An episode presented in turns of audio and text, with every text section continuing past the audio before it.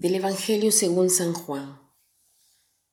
En aquel tiempo Jesús dijo a sus discípulos, Me voy ya al que me envió y ninguno de ustedes me pregunta, ¿a dónde vas?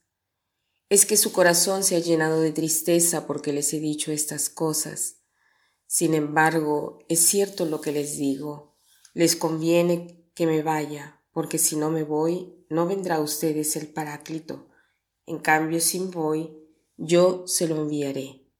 Y cuando Él venga, establecerá la culpabilidad del mundo en materia de pecado, de justicia y de juicio, de pecado porque ellos no han creído en mí, de justicia porque me voy al Padre y ya no me verán ustedes, de juicio porque el príncipe de este mundo ya está condenado.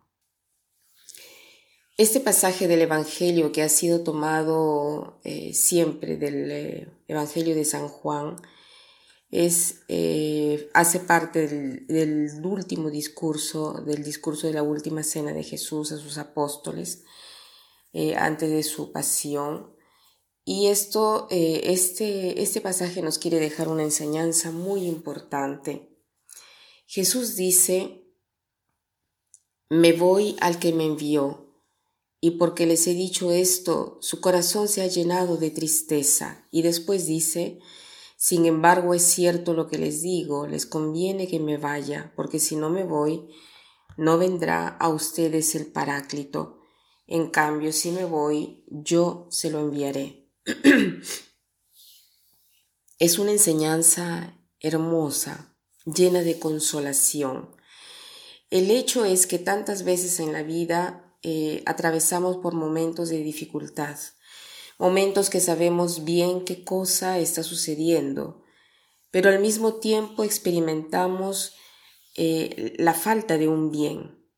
De repente porque nos quitan alguna cosa o perdemos a algún ser querido que nos dejan porque ya sea porque mueren o porque quieren alejarse de nosotros. Y es en situaciones diversas o como estas que nosotros experimentamos la falta de Dios.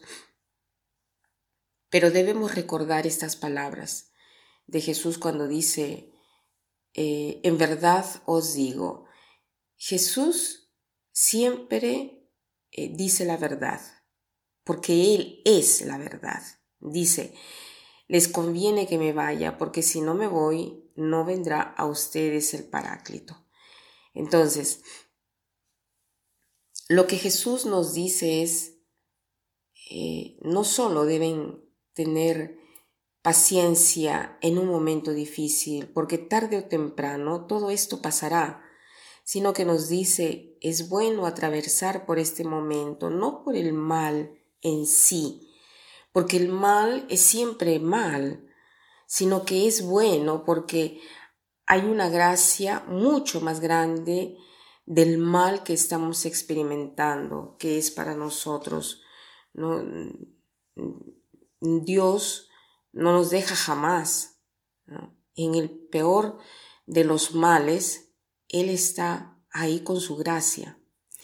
Entonces, cuando Jesús dice, yo me voy, pero les enviaré el Paráclito, no es que nos está diciendo así como si fuera un premio de consolación, como el que les dan a los que han perdido, sino que la consolación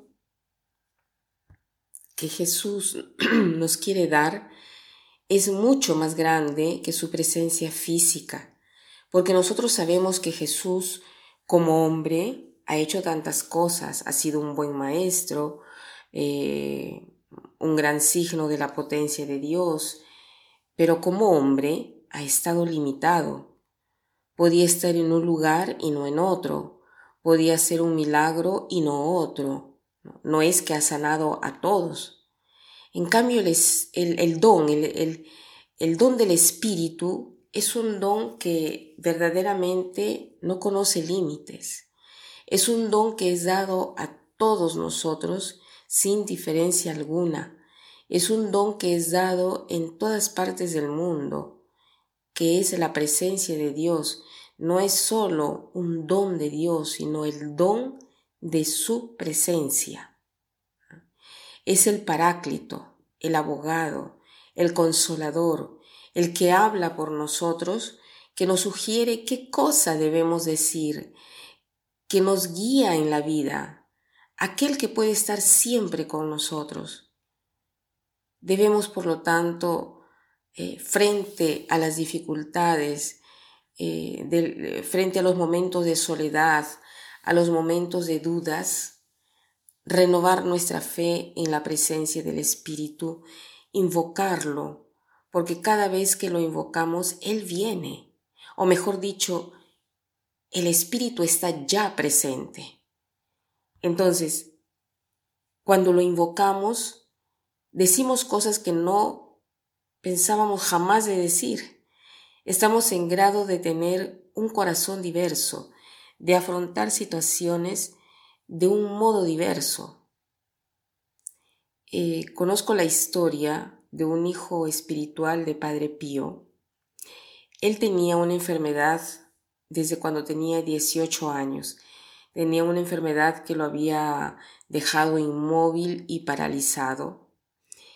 Y a un cierto punto lo llevaron a San Giovanni Rotondo, que es el lugar donde Padre Pío vivía, pero no fue curado físicamente. ¿Qué cosa dice él? Eh, su testimonio fue que después de, de hablar con Padre Pío, ¿no? Padre Pío eh, no pide la curación del cuerpo, más bien lo que Padre Pío obtuvo de Dios, porque él fue lo que, lo que él hizo, eh, Dios lo hizo a través de Padre Pío, fue un cambio de mente, o sea, obtuvo la aceptación y el conocimiento de que la realidad que estaba viviendo en ese, en ese momento de persona sufrida había sido una bendición, que había sido bendecido porque estaba sufriendo. Aquí está el, don del Espíritu, el don del Señor que viene y nos hace comprender algo de su amor. Y lógicamente Dios lo hace ver a cada persona, nos lo hace ver de una forma diversa. Entonces, pidamos el día de hoy invoquemos el Espíritu sobre nosotros para ver cómo el Señor quiere hacerse presente en nuestra vida. Que pasen un buen día.